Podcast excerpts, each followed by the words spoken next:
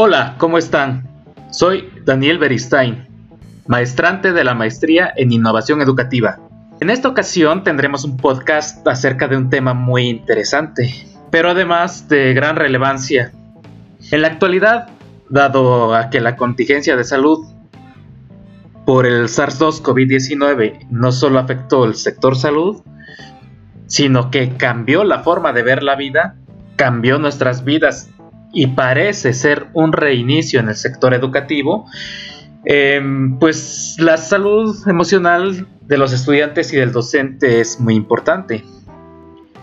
El tema del que hablaremos hoy es The Founder, que en inglés quiere decir el fundador, y en castellano hambre de poder y la similitud con mi labor docente.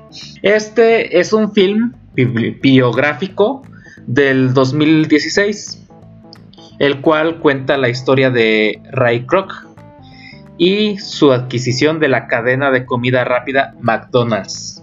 Michael Keaton hace el papel de Kroc. La película se basa en la expansión del imperio gastronómico de McDonald's y cuenta historia real de un vendedor llamado Ray Kroc, quien es un vendedor fracasado, pero perseverante y con mucha visión. Y como dijo JP Morgan, un banquero estadounidense, tiene dos razones para hacer las cosas. Una buena razón y la verdadera razón. La buena es ayudar a los hermanos McDonald y la verdadera es hacer el negocio de su vida. Este personaje se reúne con los hermanos Dick y McDonald, quienes operan un exitoso restaurante de comida rápida en el sur de California. Esto a mediados de la década de los 50. Su giro es de hamburguesas, papas fritas y malteadas. Y como dijo Henry W. Longfellow, un poeta estadounidense, en este mundo tienes que ser o martillo o yunque y esto al último a Croc le ayudó mucho. Los hermanos McDonald's querían brindar una buena calidad, precios económicos y un servicio muy rápido, el servicio más rápido. Y Croc tenía en mente comprársela a los hermanos McDonald's, lo cual lo consiguió en 1961 por 2.7 millones de dólares. Este es un excelente film que en todo momento captó mi atención y que me hizo reflexionar acerca de mi labor docente en preguntas tales como ¿de qué forma se relaciona el caso Dick y Maurice con mi labor docente? Pues yo creo que más que nada en el miedo, el miedo a intentar algo nuevo, debido a que las veces que intenté hacer algo nuevo, solo recibí burlas de otros compañeros. Debo admitir que conservo ideas tradicionalistas de mis antiguos docentes, desde la forma conductista de enseñanza, la forma de evaluar, de dar mi clase, hasta la forma de vestir. No escuchaba sugerencias de los estudiantes, ya que pensaba que el docente era la autoridad absoluta y no soy tan perseverante como los hermanos McDonald's. A cualquier eh, problema, pues como que era un tropiezo para mí. Suelo rendirme después de que un estudiante se rinde el no entender algo. Sí, lo sé. Soy malo como la carne de puerco. la siguiente pregunta es, ¿cómo puedo ser un docente más eficaz en mi centro de trabajo? En primer lugar y sin lugar a dudas, al igual que Croc, debo ser perseverante. La clave de su éxito también puede ser la clave del mío. Y no digo que sea un total fracaso, pero sí debo ser más perseverante en todo, absolutamente todo lo que haga.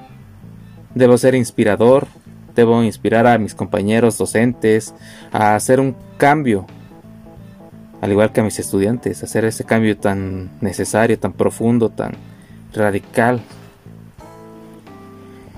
Debo ser resiliente a los cambios. Y eso incluye pues dejar amistades, cosas, emociones que realmente no me ayuden a conseguir esas metas planteadas. Y por último esta esta pregunta no tan tan padre, tan reflexiva que dice, ¿dónde considero que está mi tope? Al igual que Croc, pues creo que en el cielo, ya que no hay límites para hacer algo. Primero pensé que podría ser mi tope el aspecto monetario, pero no es así. Porque sin tener un salario solvente, me animé a estudiar la maestría, aún con los gastos que genera la familia, eh, los pasajes a, a la comunidad donde está mi centro de trabajo, todos los gastos corrientes que se generan prácticamente en dos casas. Al igual he organizado exposiciones con mis alumnos muy padres y con muy poco presupuesto. Creía que debería ser un comunicador más efectivo, pero la maestría me ha ayudado a manejar mejor mis emociones, a ser más más este, incluso más creativo. Que pues yo creí que no era nada creativo, ¿no? Pensé que pues no tenía gracia para hacer materiales didácticos ni, ni nada por el estilo. Pero la maestría me ha ayudado a despertar ese lado creativo.